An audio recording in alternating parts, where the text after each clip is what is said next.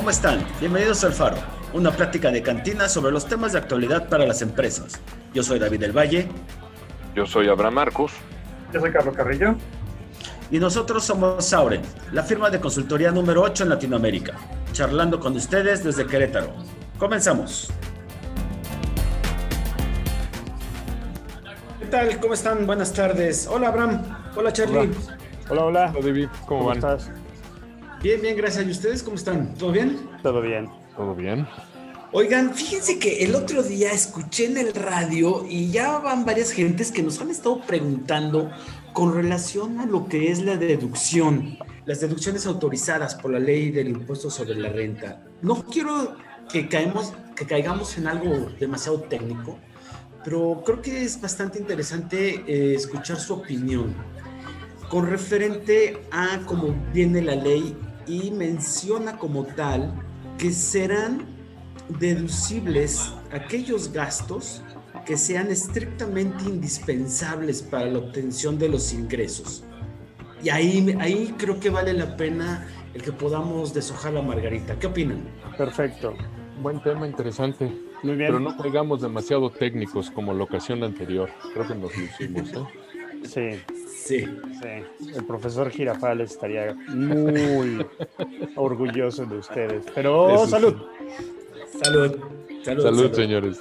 Estrictamente indispensable para la obtención de los ingresos. Déjame ¿Qué te digo es? que eh, hay innumerables criterios de la Corte donde se ha abocado a estudiar exactamente esto del estrictamente indispensable. Lo primero que dice es que es imposible engendrar una definición que abarque todas las hipótesis que salen de este, de este calificativo, ¿no? Entonces, eh, está bastante interesante porque te abre todas las posibilidades y al mismo tiempo te las cierra, ¿no? Es, es algo muy curioso. Sí, no sorprende porque pues es totalmente subjetivo, ¿no? Y, y además muy circunstancial. No es estrictamente indispensable lo mismo para un restaurante que comprará alimentos y perecederos que para una ferretería, ¿no? Exacto. Y es justo ahí donde dice la Corte que no es, este, no se puede definir, ¿no? Hay tantos, tantos indispensables como tantos tipos de negocios, ¿no? Sí, y, y ahora si quieren lo complicamos todavía un poquito más. Aquellos que ofrecen servicios, que no hay algún bien, un producto palpable, como ahorita los ejemplos que puso Abraham, donde tal vez pudiera identificarse, y digo tal vez, ¿eh? este, pudiera identificarse más fácil aquellos gastos o aquellas erogaciones estrictamente indispensables, ¿no? Es, igual, es igual. O sea, sí, sí entiendo que la- el problema es que no es tangible, pero, pero a final de cuentas eh, estamos hablando de algo que es forzoso, que es inevitable y que definitivamente lo vas a tener que erogar, ¿no? En este caso. Entonces, aquí, aquí me parece que la cuestión es cómo justificar que sin eso tu negocio no funciona. Sí, claro. Sí, sí, sí. Eh, y yo creo que uno de los temas, por ejemplo, y, y yo ya me clavé en, la parte de servicios, así es que me van a disculpar. Dale. ¿Qué pasa, por ejemplo, con un, una- uno que es un comisionista, un vendedor, estrictamente indispensable, por ejemplo, su ropa de, de comprarse sus trajes o comprarse unos zapatos para la actividad, ¿sería indispensable o no sería estrictamente indispensable? Primero que vendes. Lo que vendas, al final eres un comisionista. De acuerdo, Pero pero, creo que sí importa lo que vendas. Porque si tú estás metiendo tus trajes, tus corbatas y, y lo que vendes, no sé, herramientas para talleres mecánicos, es muy probable que no sea indispensable. Pero sería indispensable si le vendes a los bancos, a Banamex, Totalmente. y sí sería indispensable. Yo digo que sí. Por eso, eso es bien interesante. No, no, por supuesto. Yo- Yo, yo la forma, yo la forma en la que me lo explico es eh, como cuando me toca firmar los cheques en el negocio. Ok, a mí me pasan una factura y dice renta del local. Pues por supuesto lo firmo de inmediato, ¿no? No renta, nos sacan y dónde carambas vamos a trabajar antes de pandemia. Ahora, sí, me pasan eh, una, una factura por pizzas y entonces ya me cuestiono, ¿quién comió pizzas? ¿por qué esas pizzas deberían ser pagadas por la empresa? Ah, bueno, pero viene una notita ahí adicional que dice, son las pizzas para el curso de donde participaron 10 personas. Ah, perfecto. Ok, no quiero romper el curso, hace sentido dar cursos, eh, los alimentos se vuelven parte del, itinerario del curso, pues lo firmo y lo firmo con, con satisfacción, ¿me explico? De acuerdo. Me parece que ese juicio es el mismo que pretendería hacer la autoridad en cada caso. Y sobre esos casos, Charlie, ¿es defendible?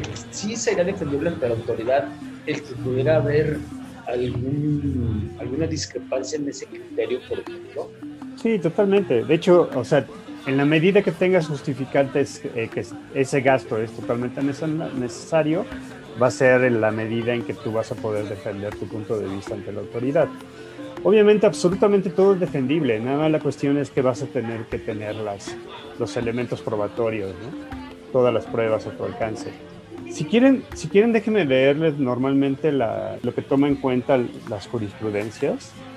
Y lo primero es que el gasto esté relacionado directamente con la actividad, tanto de la empresa como de la persona física. Entonces ahí entramos, por ejemplo, a, a la de los trajes, ¿no? O sea, en este caso el comisionista que le vende a bancos, que le vende a empresarios, que le vende a personas donde se toma mucho en cuenta la presentación, ajá, me parece que sí. está justificado el hecho de meter sus trajes. Lo segundo es que sea Porque, necesario... Por ejemplo, Perdón, dime. No, no, y, ahí tomando, mira, y retomando también como lo, comentó en su momento Abraham, o tú fuiste un uniforme en un, en un obrero, porque ese sí es deducible. Claro, así es, eso se toma como una herramienta de trabajo, ¿no? Pues sí, como un elemento necesario para trabajar, correcto. Exacto, y entonces el punto dos justamente es ese, que sea necesario para alcanzar los fines de su actividad. Entonces, ¿consideramos que el traje es necesario para alcanzar los fines? Yo creo que sí, porque la presentación en muchos de los productos que pueda vender este comisionista es muy importante. No, sí, partiendo desde cómo te ven, te tratan, ¿no? Exacto. Está mal, pero pues ya ni modo. Coincido, coincido, pero si bien ha sido, que creo que ya, ya está cambiando, pero en muchos años atrás fue una práctica, ¿no? Como ven, te tratan. pues en muchos años no, realmente la pandemia está cambiando esto, no, no creo que sea de muchos años para acá, ¿no? Sobre todo en este país, ¿no? Allá en Estados Unidos es muy común que veas a la gente de traje con, con el cabello larguísimo, ¿no? En coleta o suelto, Pero, pero aquí no está bien visto, ¿no? Sí, te tienes que adaptar al mercado. Así es. La tercera es que de no, de no producirse este gasto, se podría afectar tu actividad o entorpecer su normal funcionamiento o desarrollo. Tal vez el ejemplo de la renta que di. Sí, claro, eso sin, sin lugar a dudas. Pero volviendo a los trajes, de no tener este traje afectaría tus actividades o entorpecería tu normal funcionamiento. no me recibirían para, para, irle a vender al cliente, ¿no? Yo creo que sí, por eso te digo. Creo que, que sobre esto tienes que, tienes que hacer toda tu, todo tu desarrollo de, este, de cómo vas a justificar este gasto. Fíjate que ahí eh, creas una distinción interesante. Hay cosas que no tienen la menor duda correcto, que las tienes que pagar porque si no, básicamente dejas de operar. De acuerdo. Eh, pero hay otras cosas que haces para operar mejor. Por ejemplo, entrenar personal, ¿ok? O por ejemplo, invertir en una planta de manufactura para mejorar la calidad, cuyas mediciones se van volviendo más subjetivas, estarás de acuerdo conmigo. Totalmente. Entonces, ¿qué debo hacer? Si, no entreno hoy a la gente, ¿tengo una afectación mañana mismo? Creo que la respuesta es, fácil y es no. Pero si yo dejo de entrenar a lo largo de un periodo largo de tiempo, sí va a haber una afectación, me va a comer la, competencia, pero, no, es evidente, ¿no? Sí, no, no, estoy totalmente, totalmente de acuerdo contigo. Sí, de hecho, este, curiosamente, este, créanme que no nos pusimos de acuerdo Abraham y yo. en esto, pero justo la jurisprudencia que estoy tomando como base, que es la que lo estoy platicando, es de que consideran erogaciones estrictamente indispensables. Todos los premios pagados a los agentes de seguros, los gastos no son superfluos, incluye también la capacitación para que den el mayor esfuerzo de su trabajo realizado. Y entonces estamos, esta jurisprudencia apoya totalmente lo que dices, Abraham. Y yo era secretario de acuerdos. Ya, ya vi. Ahora caigo. No, ¿sabes qué? Eh, lo, que pasa es que es el sentido que tienes que aplicar todos los días cuando tú eres el que firma los cheques. De acuerdo. ¿Sí? Y luego, pues, este, pues ahora sí que se queda uno con la costumbre. Sí, ahora vamos a entrar, vamos a entrar en tierras pantanosas, lo que yo les había comentado alguna vez. Nosotros hace muchos años en el despacho metíamos, metíamos a gastos las, las facturas del, club de golf. Y durante mucho tiempo el SAT no las aceptó. Entonces, ¿qué tendrías que hacer, por ejemplo, para que el SAT te acepte que estás pagando el, go, el golf como estrictamente necesario? La número 8 en América Latina, te trae El Faro. Búscanos en Facebook y Twitter como AurenQRO. Teléfono de contacto 4222 903824. Auren Querétaro, cerca de ti para llegar lejos. Ah, ¿verdad? puede ser esparcimiento, puede ser este. No, no te lo vas a No, el único motivo es, que, es que sea tu, método para, para, pescar a los clientes, ¿no? Exacto. Pero ¿cómo vas a hacer? ¿no? Sí, obviamente, pero ¿cómo le vas a hacer? ¿Cómo vas a justificar que esa persona salió del club de golf? O sea, justo por eso al final no lo rechazaron, ¿no? Sí, muy complicado. Porque es muy complicado. ¿Cómo, le vas, a, cómo vas a hacer la, la hilación lógica que a la persona la conociste en la casa club y de ahí se fueron a echarse, este, no sé, nueve hoyos y luego ya este, de ahí salió el cliente, ¿no? Y lo consideras estrictamente indispensable porque de ahí obtienes la mayoría de tus ingresos, que también es bien importante esto. Cuando estás invirtiendo en esos, en esos este, conceptos, el SAT te está pidiendo que sea que compruebes que la mayoría de tus ingresos estás obteniéndolo con ese gasto. La mayoría. Sí. Wow. Entonces estamos hablando de un 51%, tampoco es gran cosa, ¿eh? Pero, pues pero volviendo a lo mismo. En negocios de gobierno, en negocios ah. muy relacionales, pues eso tal vez se puede demostrar con algo de, de subjetividad, ¿no? No, no puedes. Porque ni modo que te mande una carta diciéndote, Carlos, gracias por los nueve hoyos de ayer, te propongo mis servicios, ¿no? Sí, claro. Lo veo muy difícil que te lo acepten, la verdad. Entonces, creo que, creo que ahí es donde, donde realmente entramos en aguas pantanosas, ¿no? Todo lo demás me parece que es así, totalmente transparente. Entran o no entran, lo puedes justificar.